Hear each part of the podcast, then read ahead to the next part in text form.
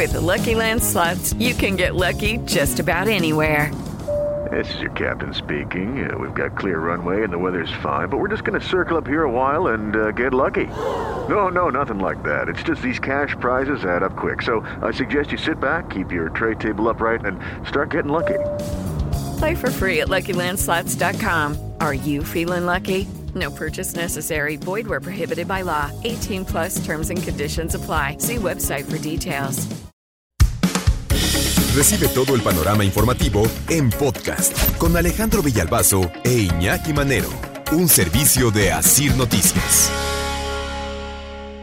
¿Cómo les ha ido en lo económico durante la pandemia? ¿Cómo la han llevado? ¿Son ustedes de la estadística que prácticamente somos todos? Que tuvimos eh, un eh, reflejo en lo económico, de alguna u otra manera un impacto en lo económico, pues ya con dos meses de pandemia. Lo hemos dicho un montón de veces, eh, Iñaki Tocayo, pues es que papá se quedó sin chamba o le bajaron el sueldo, mamá tuvo que este, cerrar el negocio o igual le bajaron el salario o la liquidaron, la recontrataron con menor sueldo.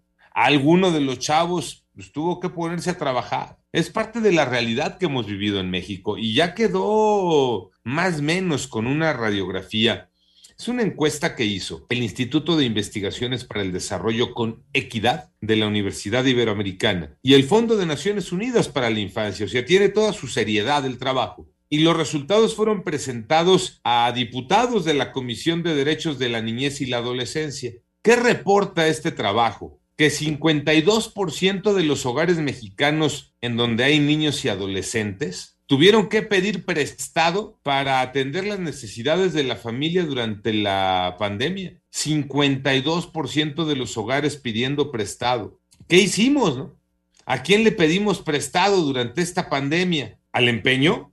Que finalmente es una manera de pedir, ir a empeñar tus cosas endeudarte con las tarjetas de, crédito o lo que ya decíamos, en algunos casos, este, pues que se ponga a trabajar alguien más de la casa, ¿no? El más grande de los más chicos, ese que se ponga a chambearle, de qué, de lo que sea, de lo que sea. Y estos eh, problemas económicos que de pronto creemos que solo nos pegan a los adultos y a quienes tenemos la responsabilidad en la casa en ese sentido, en lo económico, pues siempre estamos equivocados porque los chamacos la resintieron, los chamacos la resintieron. De acuerdo con este trabajo, les digo, es del Instituto de Investigaciones para el Desarrollo con Equidad de la Universidad Iberoamericana y el Fondo de Naciones Unidas para la Infancia. Los problemas económicos provocaron eh, afectaciones emocionales en todos los integrantes de la familia. Por ejemplo, niños que reportan tener más pesadillas que antes, a chamacos y chamacas que se les fue el apetito, dejaron de comer, o por el contrario,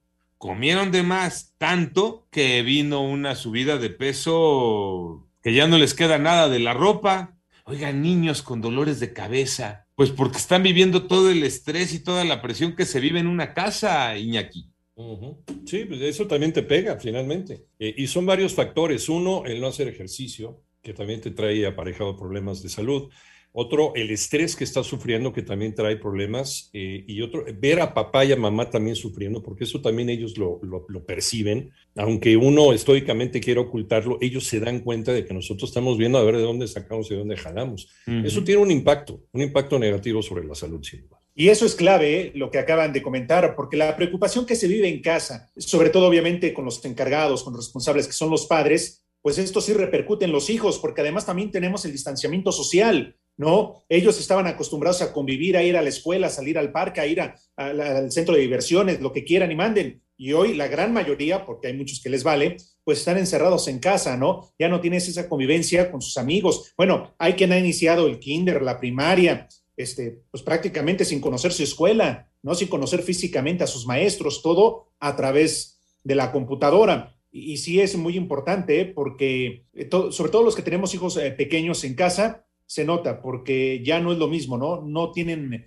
la misma salida que anteriormente Tocayo, ya no es la ida al cine, ya no es la ida vamos a comer, ya no vas a ver a tus primos. Híjole, y todo esto sí ha repercutido precisamente en lo que ya comentabas. Por eso dice esta encuesta, ahora ves a niños tristes, desesperados o agresivos o tercos o con miedos recurrentes. Dice este trabajo del Instituto de Investigaciones para el Desarrollo con Equidad de la Universidad Iberoamericana y del Fondo de Naciones Unidas para la Infancia, que mm, los niños manifestaron tristeza o falta de ánimo. Eh, no pueden dormir como antes o duermen pero se despiertan varias veces por las noches. Algunos de ellos se han mostrado agresivos o tercos, así como ustedes comprenderán. Y eh, ¿dónde? Otros más con miedos nuevos o miedos recurrentes. Y todo esto pues, es un reflejo de lo que se vive en casa. Se nos olvida que los chavitos, que nuestros niños y adolescentes son un reflejo. ¿Y son un reflejo de quién? Pues de papá o de mamá. Y ahí es donde nos los estamos llevando entre las patas. Ahora también, pues a ver, pídele a papá o a mamá que con toda la bronca encima, pues no esté preocupado. Pues es imposible, ¿no?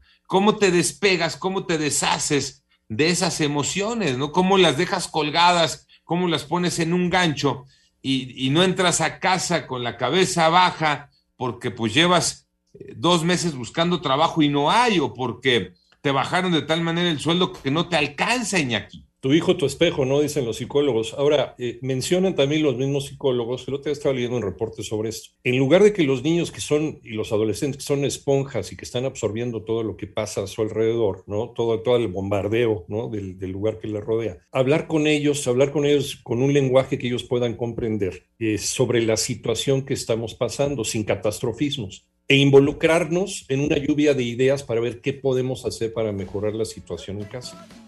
Entonces eso los hace partícipes también de la solución del problema, en lugar de estar angustiados. Y no solamente de un problema que, igual ni entienden, que nada más oyen a los adultos de la casa estar hablando de eso. Y ahí es eh, más la incertidumbre.